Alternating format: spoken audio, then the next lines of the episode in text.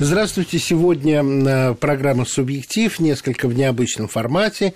Я Петр Федоров, и я ведущий э, передачи, и автор передачи в одном лице.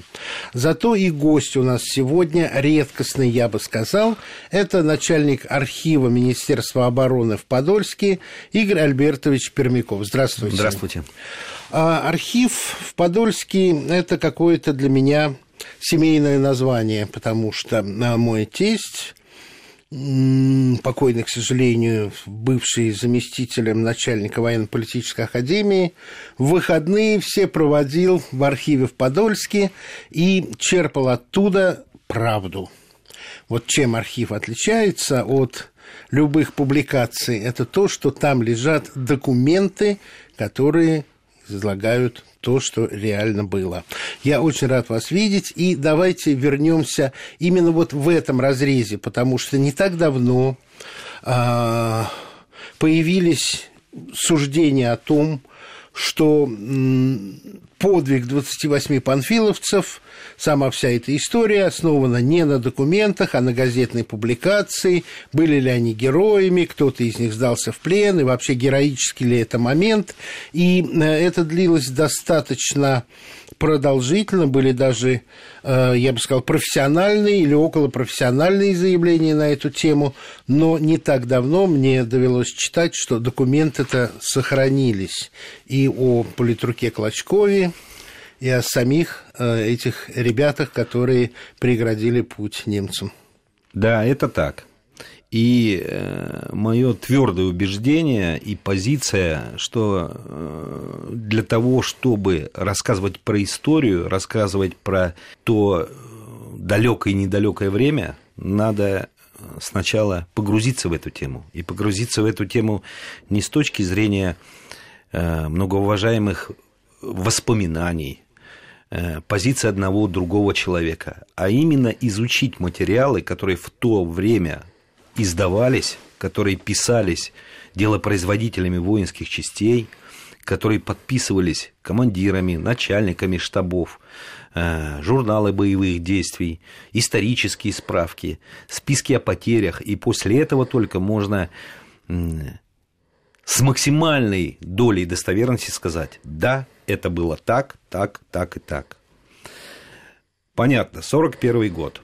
Время для нашей страны очень непростое и очень тяжелое. Соответственно, враг идет вперед. До Москвы осталось совсем чуть-чуть. И понятно, что э, не было идеального дела производства.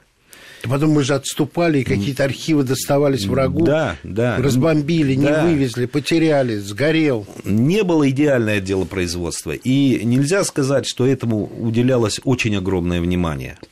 Хотя, когда проследишь историю э, создания военной документации, 43-й, 44-й, 45-й год, документы намного лучше. Они более четкие, более информативные. Э, в них можно было подчеркнуть именно то, что мы хотим. 41 год отступления, 41 год обороны Москвы. Не до документов было. Конечно. Хотя, когда мы стали изучать именно на предмет прояснение для себя, как для архивистов, как для историков э, событий Панфиловской дивизии. Э, мы погрузились в эту тему, и я вам скажу откровенно, что бои были страшные, бои были с большими потерями. За 10 дней Панфиловская дивизия потеряла 50% личного состава. За 10 дней. 10 дивизия была подготовленная. Она же укомплектованная была Она, из Казахстана. Да, из, Каз... из Киргизии, из Казахстана. Да. И изначально мы э, посмотрели, у нас есть э, такой интересный фонд, который называется сейчас перемещенный. А для того, чтобы проще э, было понятно, это трофейные документы. Угу. Мы посмотрели трофейные документы. С той стороны. С той стороны. Важно. Конечно, для масштабного описания действий не было написано про 28 панфиловцев и не было написано про героизм наших солдат. Что было написано про дивизию Панфилова? Что первые донесения фашистов говорили о том, что дивизия состоит из э, казахов-киргизов, что она э, недавно скомплектованная, э, что она не обученная в боях, и э, особой сложности для немцев То не есть представляет. прогноз был пройдем быстро. Да, прогноз был пройдем быстро. Но через 10 дней было сказано о том, что э, какое количество пулеметов в отделении, какое количество э, офицеров, что бойцы э, обученные, стойкие, то есть мнение э, фашистской Германии изменилось. радикально поменялось. Э, Мы посмотрели документы, отчеты боевых действий э, с нашей стороны. Э, Как я уже говорил, тяжело. Как я уже говорил, сложно описать. И начальник штаба полка, командиру дивизии докладывает, что потери большие. На сегодняшний момент посчитать их невозможно. Но потери немцев 40 танков в бою подбито. Захвачено такое-то количество оружия, такое-то количество боеприпасов. Э, э, Те рубежи, на которых наши стояли, они остались теми рубежами, где наши были. В целом сохранены. Да.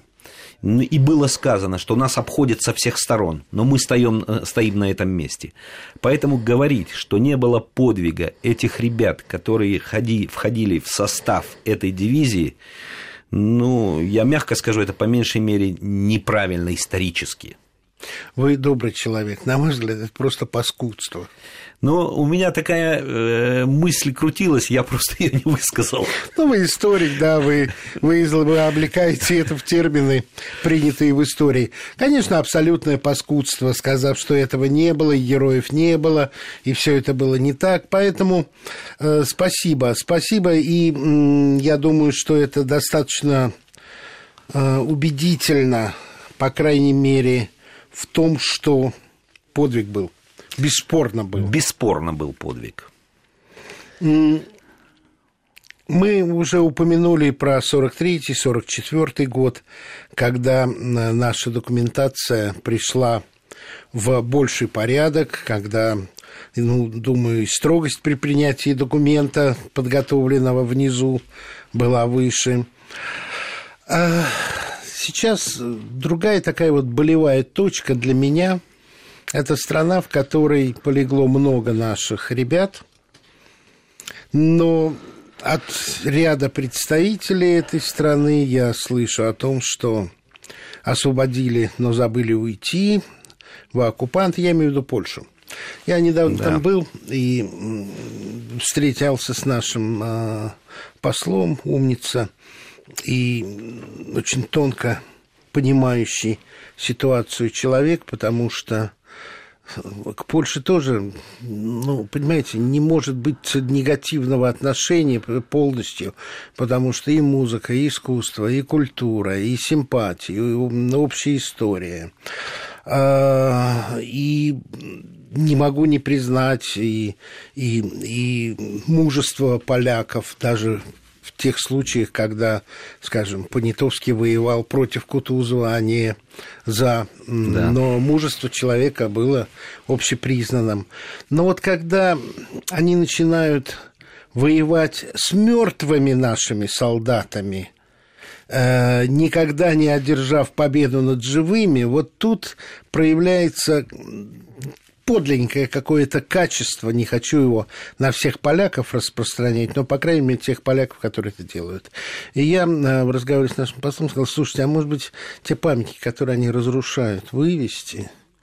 Он сказал, нет, это ошибка, памятники должны быть там, где погибли солдаты. Мы должны бороться за их сохранение, тем более, что к мемориалам на месте павших несколько другое отношение, чем просто к монументам, которые они пытаются снести, но они должны быть в том месте, где погибли ребята. Да, это бесспорно.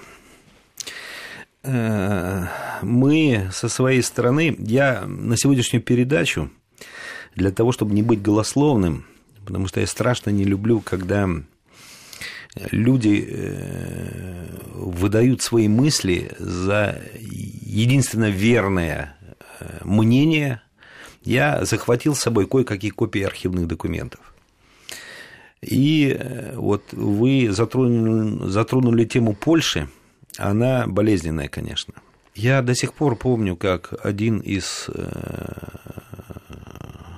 историков, ну, наверное, историков, сказал, что Освенцим освободили украинцы, потому что... А это был министр а, обороны Польши, по-моему, да, потому что Укра... Третий Украинский фронт Вы опять, опять меня поправляете, поправляете правильно. Я не поправляю. Нет, так оно и было. Я, я просто это не сказал. Ну, я понимаю, да, потому да, что вы историк, да. а я могу и обострять, потому да. что я журналист. Что Освенцим освободила, освободили украинцы, потому что был первый украинский фронт. Да. Ну, это не поддаются ни, ни, никакому даже, никакой даже ревизии. Потому что освобождали Польшу и первый украинский, четвертый украинский, и первый, и второй, и третий белорусский и освобождала и Балтийский военно-морской флот. А на минуточку в составе Первого Украинского фронта на тот период мы подняли специально э, боевой численный состав фронта. Причем достаточно долго искали этот документ, он редкий. 38 национальностей. На первом месте русские, на втором месте украинцы, Конечно. потому что формировался фронт на территории Украины. Да вы знаете, я ради интереса, вот так вот у меня бывает иногда полемика с украинскими коллегами, я чуть-чуть в сторону буквально, и они пытаются навязать э, ложный тезис. Ну да, ну у нас был Бандера, а у вас был Власов. Я посмотрел, во Власовской армии русских было чуть меньше половины или около половины. Украинец там был каждый пятый. Да. И я пытаюсь им объяснить, ребят, к сожалению, давайте подходить так и бандеровцы, и власовцы. Это не ваши наши, это общие наши. Да, да. Это да. порождение Советского Союза. И те наши, и эти наши, и эти ваши, и эти ваши. Но вот это вот разделение, оно доводит до идиотизма. Тогда получается, что на севере против немцев и финнов воевали карелы.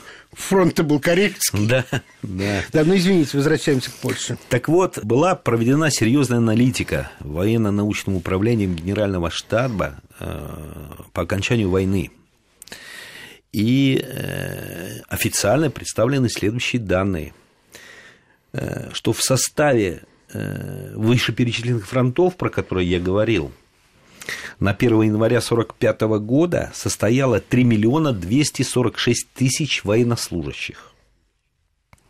Были просчитаны безвозвратные потери, санитарные потери и всего погибших при освобождении Польши – наших военнослужащих. Так вот, э, общее количество 3 миллиона 246 тысяч человек, а потерь 2 миллиона 113 тысяч 460 человек. То есть это 70% а личного состава. А откуда же тогда было 600 тысяч легло за Польши.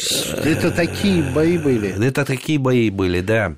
И получается, что, значит, Еще в составе процент. нашей армии... 70%? 70%. 70% э, военнослужащих из соединений, объединений, как я уже говорил, три белорусских фронта, два украинских фронта, 80 тысяч солдат-офицеров первой армии войска польского угу. воевали. Да, да. Да. И вот потери были 2 миллиона 113 тысяч человек. Причем наши военные аналитики пошли дальше. Затраты на восстановление польских железных дорог за период с 44 по 45 год составили 211 миллионов 335 тысяч рублей. Затраты да. на восстановление польских дорог. Ну да, немцы же разрушали. Немцы все. разрушали. У них специальные машины, да, да, машины страшные были, да, они, они, они делали все, чтобы наши войска не продвинулись. И вот эти цифры говорят сами за себя. Вместе с тем, э, очень интересно смотреть и изучать документы по помощи Польши после освобождения нашими войсками. А давайте вот это после перерыва. У нас сейчас короткий перерыв, и эту тему коснемся уже С удовольствием. А, через да. несколько минут. Вы знаете, вот э, мы продолжаем разговор о Польше, и, к сожалению, я воспринимаю то, что я слышу, как историческую неблагодарность поляков по отношению к России. Есть факт, который не так много люди знают. Всю контрибуцию, которую Александр I получил от французов в 814 году, он потратил на строительство восстановления Варшавы. Когда я бываю там, и когда поляки показывают с гордостью свои исторические здания, я им об этом напоминаю. Но у них об этом в учебниках школьных не говорится. Вы сейчас э, до перерыва привели гигантские траты для обескровленной экономики Советского Союза, направленные на то, чтобы восстановить польские железные дороги, чтобы снова на уголь а, потек из шахт на предприятие, чтобы доставка товаров, людей была возобновлена, а, чтобы Польша встала из руин. А, Петр Иванович, есть не менее интересный документ. Слушаю Давайте вас. расскажу. Да. Я э, хочу зачитать шифровку. Почему зачитать? Потому что для меня, как для историка, ценен факт именно подачи материала, который есть. С удовольствием. Из Москвы передано 26.02.45 года в 5 часов утра. Принято 26.02.45 года в 6 часов утра 39 минут. Военному совету Первого Белорусского фронта, Военному совету Второго Белорусского фронта, Военному совету Третьего Белорусского фронта и Первого Украинского фронта. Обязать военные советы Первого Белорусского фронта Жукову Телегину, Второго Белорусского фронта Рокоссовскому Субботину, Третьего Белорусского фронта Василевскому Макарову и Первому Украинскому фронту Коневу Кранюкову для оказания помощи автотранспортам, городам, промышленным центрам вновь освобожденных районов Польши передать Временному правительству Польши в срок с 1 по 20 марта 1943 года, то есть это получается меньше, чем за месяц. Господи. 2000 грузовых машин из числа трофейных и машин отечественного производства, вполне пригодных к эксплуатации. Из них Первый белорусский 600, второй 500, третий 500, Украинский фронт первый 400. Машины сдать представителям Временного польского правительства. Первый белорусский фронт в городе Лоць, второй белорусский фронт в Варшаве, третий в Варшаве, первый украинский фронт в Кракове. Слушайте, вот, война не вот, закончилась. Война не закончилась. Ехать вот идет надо, материал. Цеплять пушки, все. Приведу не менее интересный документ который подписан 30 апреля 1945 года. Написал этот документ заместитель наркома земледелия Союза СССР Пензин. Написал он начальнику тыла Красной Армии, генералу армии товарищу Хрулеву. Настоящим сообщаю, что наркомзем СССР из 45 тонн фасоли, предназначенный для вывоза в Польшу, отгрузил всего 42,8 тысяч тонн то есть все количество, которое находилось в ростовской ярославской конторе, сорт семя овощ. То есть все, что было, все отдали Польше. Все. Фантастика. Прошу вас выделить недостающее количество, в скобках 2,2 тонны, на месте из ваших ресурсов. При необходимости удовлетворения просьбы необходимо э, предоставить самолет для отгрузки семян фасоли из Москвы при невозможности удовлетворения. Да. Дайте самолет, мы с Москвы, Москвы вам дадим. Две тонны. Да.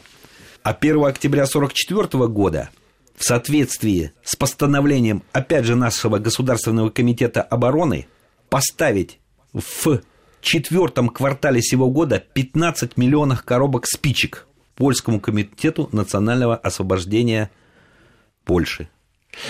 Да, так ведут себя оккупанты. Вот так вот, так ведут себя оккупанты, да. Да, вы знаете, вот эти документы, они сильнее очень многих доводов и размышлений. Это потрясающие документы. Вообще я люблю документы. У меня одним из любимых произведений о войне, конечно, была книга в августе 44-го.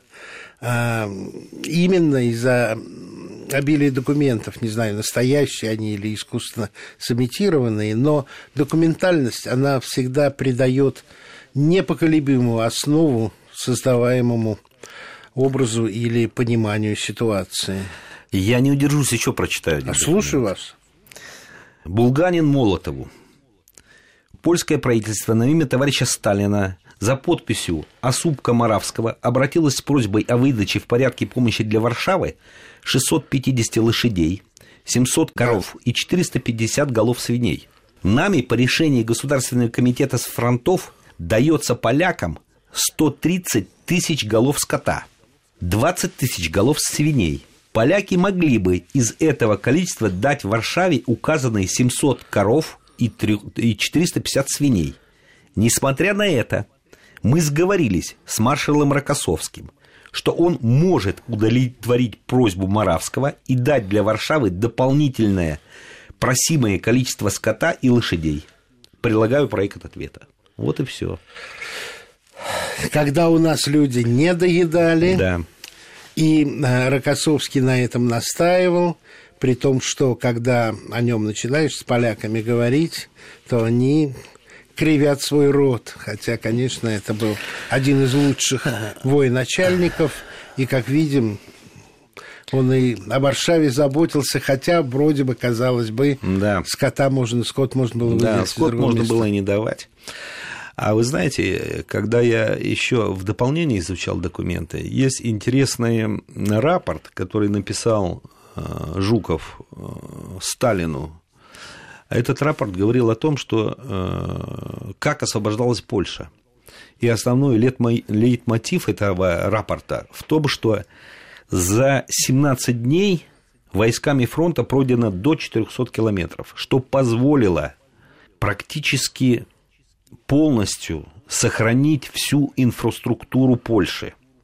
Да. Городов, населенных пунктов, фарфоровых заводов, кожевенных мастерских и всего остального. Если бы не было хорошо спланированной, четко проведенной операции, Польша была бы в, в полной разрухе. В полной разрухе. Да, да, значит, вот в тот момент все уже действовала наша армия и наше политическое руководство с прицелом на будущее, хотя первая мысль у меня была, конечно, ну, самая мальчишеская, месть за 41 год. Вот теперь драпайте так и отступайте так под бомбежками, под обстрелами, как когда-то приходилось нам. Э, у нас снова короткий перерыв, и дальше мы расскажем тоже об очень интересных вещах. В гостях Пермяков Игорь Альбертович, начальник военного архива в Подольске. Ну, я коротко называю. Да. Все да. понимают. Да. Субъектив.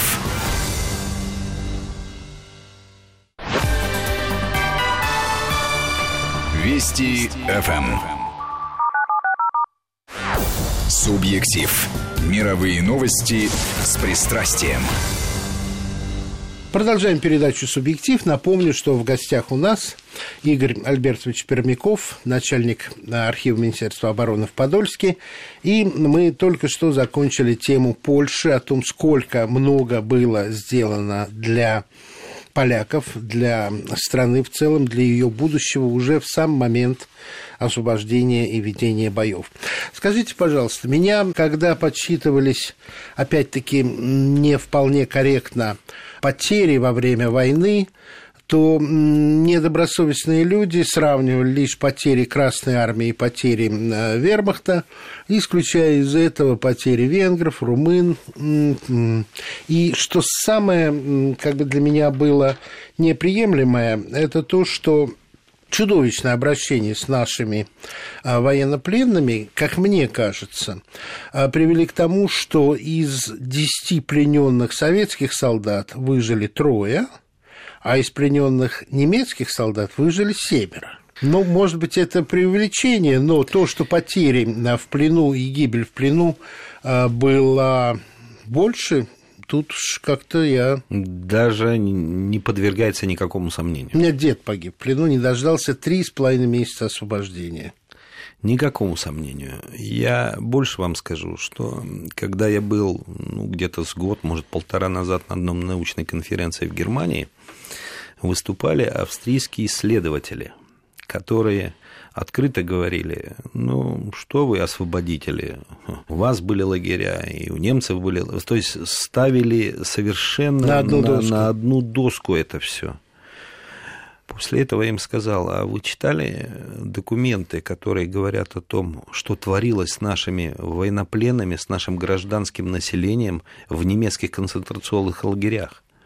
Какие самые интересные для немецких садистов были пытки о том, что немцы организовывали публичные дела, э, дома из женщин, которые там сидели. Да. И были расценки. Были расценки для немцев, были расценки для поляков, были расценки для других. А то, что они жир человеческий вытапливали в бочки и отправляли для нужд своей армии – и много-много-много-много чего. Эти документы очень тяжело читать, но они есть. Они есть. Они есть, они существуют, на них никакого грифа нет, ничего. Надо ими оперировать, и надо противопоставлять тем мнениям, которые сейчас периодически возникают, в том числе и в средствах массовой информации. Да. Поэтому я считаю это очень нужное и правильное дело. Вот то, что вы сейчас сказали. У меня есть э, тоже интересный материал. Интересный материал, потому что он трофейный, потому что он передан военному атташе СССР в Англии, генерал-майору танковых войск Склярову, Называется он «Копия перевода немецкой инструкции по обращению с советскими военнопленными во всех лагерях военнопленных». И там говорится, что, во-первых, немцы делили всех военнопленных сразу по национальностям. И исходя из этого, к, раз, к разному блоку военнопленных у них было совершенно различное отношение. По отношению к советским военнопленным сразу было сказано, что в обязательном порядке должен быть офицер, в обязательном порядке э, хорошо и правильно подготовленные солдаты с хорошим вооружением против советских военнопленных за малейшее неповиновение применялось оружие, причем интересно было сказано, что без последствий для того, кто применяет угу. это оружие, постоянное, постоянный надзор, и не только на работе, но и в местах их проживания, что больше 10 человек Э, команду из советских военнопленных э, собирать нельзя. То есть они заранее предполагали более высокую э, готовность к сопротивлению да, и, организованность, и, не, и организованность. И организованность. Но э, мы бы не были архивистами, если бы мы не стали смотреть еще какие-то интересные а документы. Давайте. И мы нашли эти документы. Спасибо.